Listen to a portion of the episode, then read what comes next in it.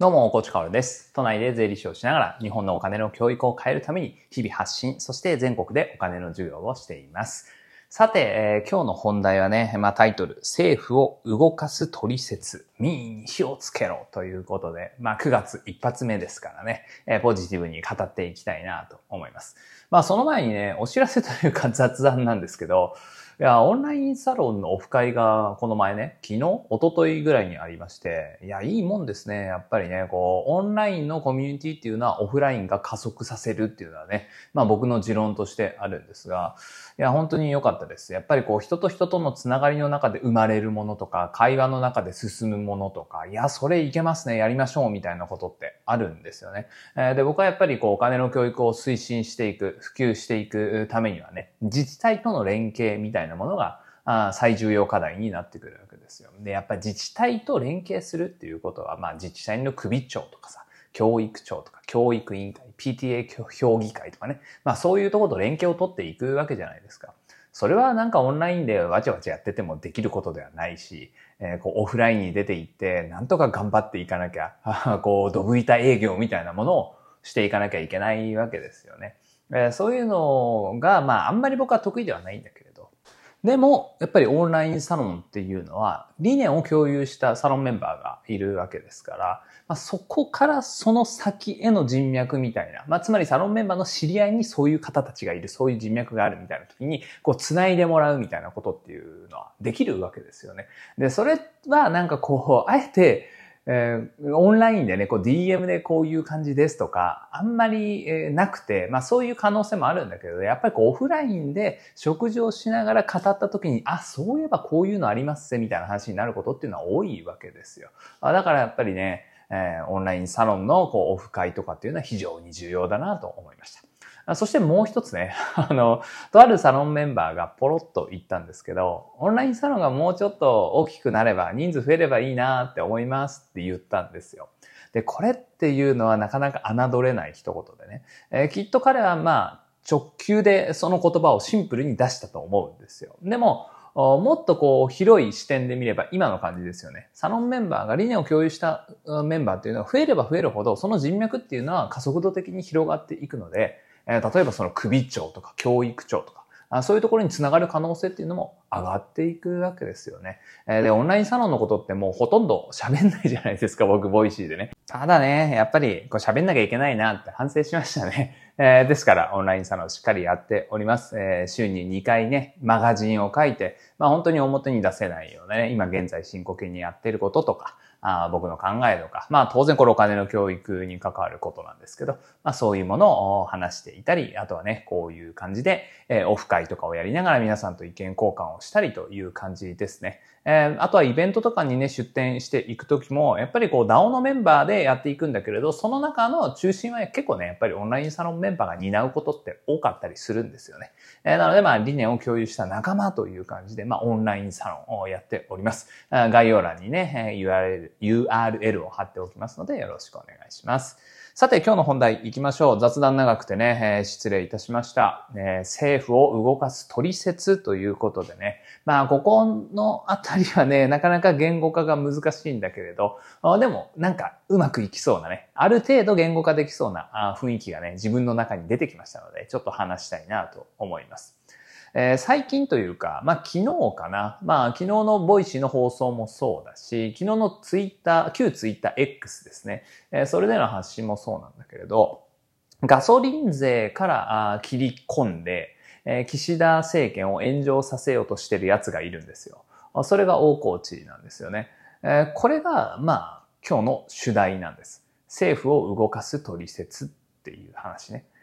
で、やっぱり民意が沸騰すれば、それっておかしいよねって民意が沸騰すれば、そしてそれが大多数になれば、政府ってやっぱり動かざるを得ない部分っていうのはあるんですね。でね、ここで気をつけなきゃいけないのが、批判をすればいいっていう話じゃないんですよ。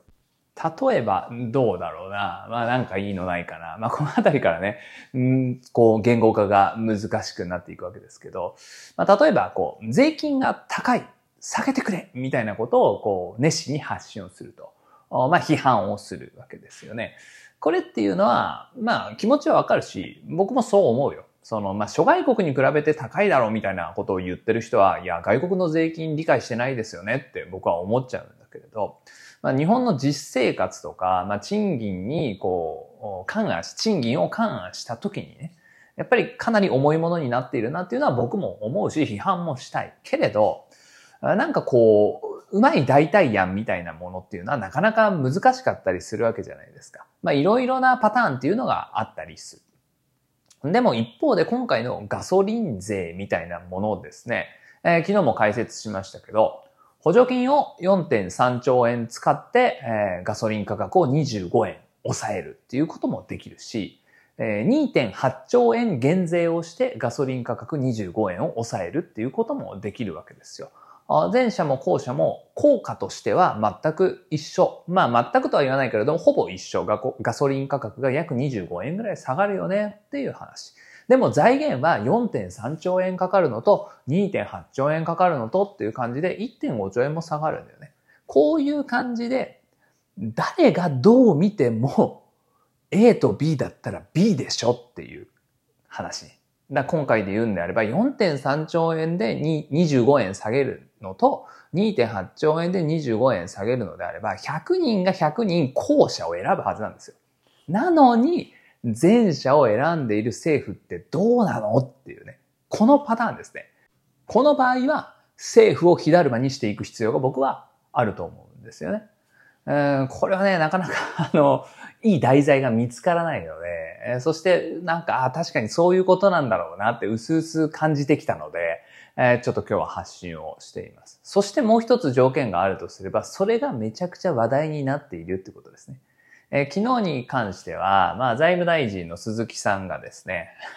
えー、こうガソリン税のことをね、言ってて大炎上してたんですよ。つま、つまりガソリン税があすごく注目を浴びた瞬間に、このパターンだよね。A と B があって、どうやったっても何を考えても B がいいんだけれど、政府の都合だけで A が選ばれてますよね。それっておかしいよねっていうパターンね。これがあるときには、やっぱりね、政府を火だるまにして、こう民意を沸騰させて、それを止めなければいけないと思います。当然選挙っていうのはね、僕たちにはあるんだけれど、まあそれだけでは変わらないものもあるし、うんこういうね、チャンスっていうのは逃したくないなって思うんですよね。まあただね、こう バズらせに行こうとしてもね、なかなかバズらないんですよね。うん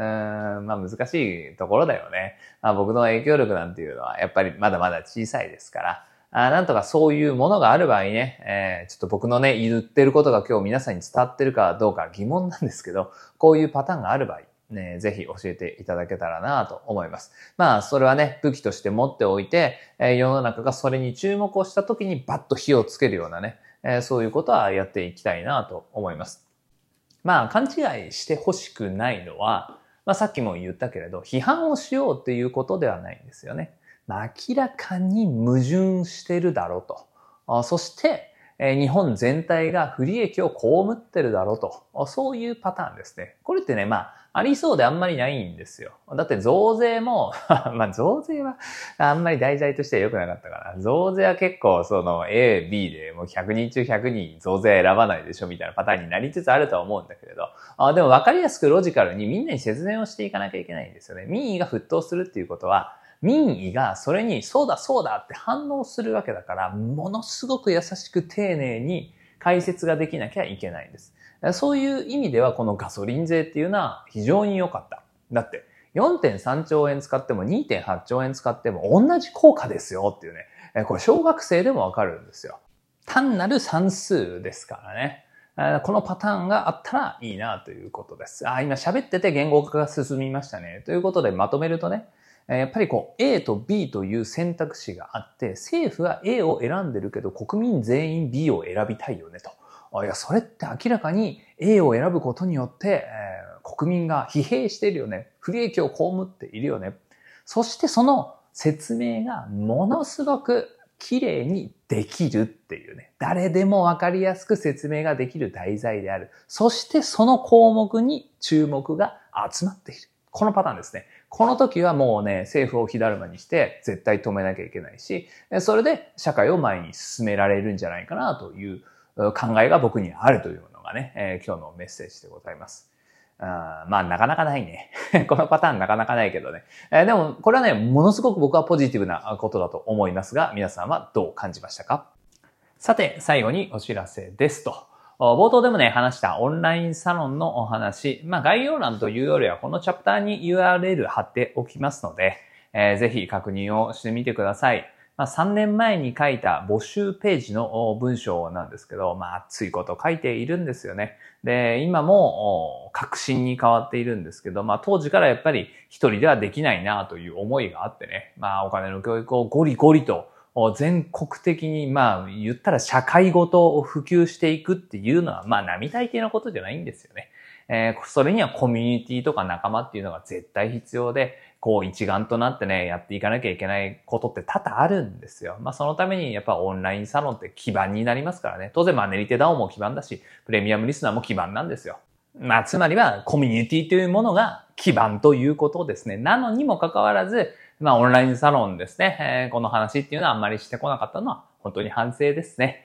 えー、ですからまあ、こんなことやってるよ、あんなことやってるよっていうのはね、今後はね、しっかり発信していきたいなと思いますので、えー、募集ページを読んでビビッと来た方ね、えー、気になるぞと、理念共有してるよすでにっていう方はね、えー、ぜひぜひ、えー、オンラインサロンの方でお待ちしていますのでよろしくお願いします。それでは本日も張り切っていきましょう。素敵な一日をお過ごしください。最後まで聞いてくれたあなたに、幸あれ。じゃあね。